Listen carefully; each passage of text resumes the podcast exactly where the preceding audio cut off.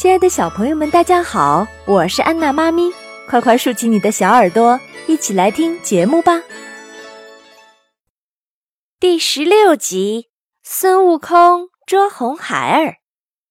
这天，他们来到了一座大山前，这山里的枯松涧火云洞里住着一个叫红孩儿的妖怪。他听说吃唐僧肉可以长生不老。就变成了一个孩童，赤条条，用麻绳捆住手脚，吊在树梢，高喊救命，引唐僧的注意。唐僧让八戒救下红孩儿，让他骑马。红孩儿说不能骑。唐僧让悟空背他，悟空碍于师傅的命令答应了。红孩儿用重重的身体压孙悟空。悟空一气之下，把妖精的化身摔在石头上。红孩儿使妖术，弄来一阵旋风，把唐僧卷回火云洞去了。悟空向土地神问明红孩儿的来历，便要沙和尚看马，自己带八戒去救师傅。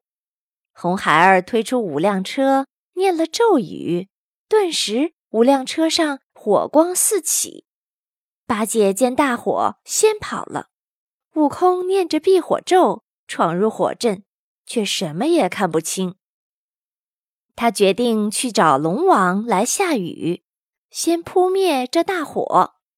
果然，红孩儿又出来迎战，刚纵起火来，悟空一声高叫，龙王率众水族往火里喷水。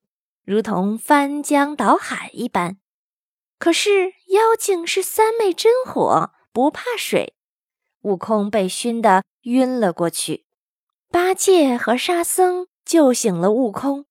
悟空说：“腰酸腿痛，驾不起云，不能去找观音菩萨。”八戒自告奋勇去找观音菩萨去了。红孩儿一直在暗中监视他们。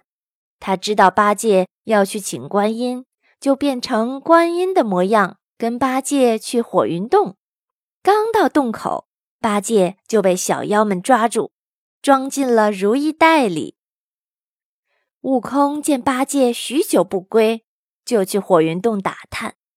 小妖们前来捉他，他因为身疲力软，不能争斗，就变成了花包袱，被小妖们提进洞里。悟空听说红孩儿让小妖们去请父王牛魔王，想起在花果山曾经和牛魔王结为兄弟，就飞身出洞，变成牛魔王，在小妖去的道上打猎。小妖们果然上当，把悟空接回火云洞。红孩儿要吃唐僧肉，悟空却推说近日吃斋。这引起了红孩儿的怀疑。红孩儿问自己的生日，悟空哪里知道啊？推说去问他的母亲铁扇公主。红孩儿认定牛魔王是假的，举枪就打。悟空现了本相，说：“哪有儿子打老子的？”说完，悟空就去找观音菩萨了。悟空找到观音菩萨。将所遇之事说了，观音大怒，将手中的净瓶扔进大海。不一会儿，一只乌龟将净瓶拖出，观音要悟空去拿瓶，不料悟空却拿不动。观音说：“那是一海之水。”观音轻轻地托起净瓶，命徒弟木吒向李天王借了三十六把天罡刀。将它们化成千叶莲台，观音纵身上去，驾云离开南海。观音来到了火云洞，命土地神将方圆三百里的生灵安置在山巅上，等诸事办妥，扳倒净瓶，眼前立刻成为汪洋大海。观音又取出了定身禅杖，化作珞珈山仙境。观音在悟空的手心上写了一个“迷”字，让他引红孩儿出洞。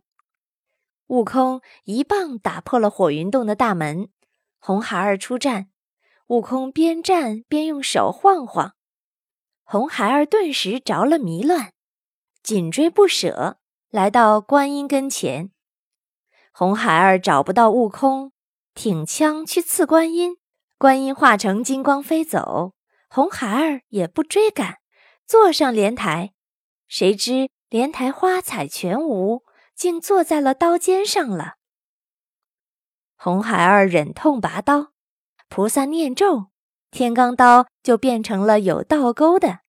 红孩儿表示愿受戒行，菩萨封他为善财童子，随即用手一指，天罡刀落地，那童子的身上毫毛未损。那童子野性未改，还要刺观音。观音抛出五个箍，一个套在他的头上，四个套在他的四肢上，然后念咒，疼得他满地打滚。可是菩萨一停嘴，他仍要耍蛮。观音把杨柳枝蘸一点甘露洒过去，说：“和。”那童子的两手合于胸前，再也打不开，他只好求饶。悟空找到沙和尚。救出师傅和八戒，然后继续西行。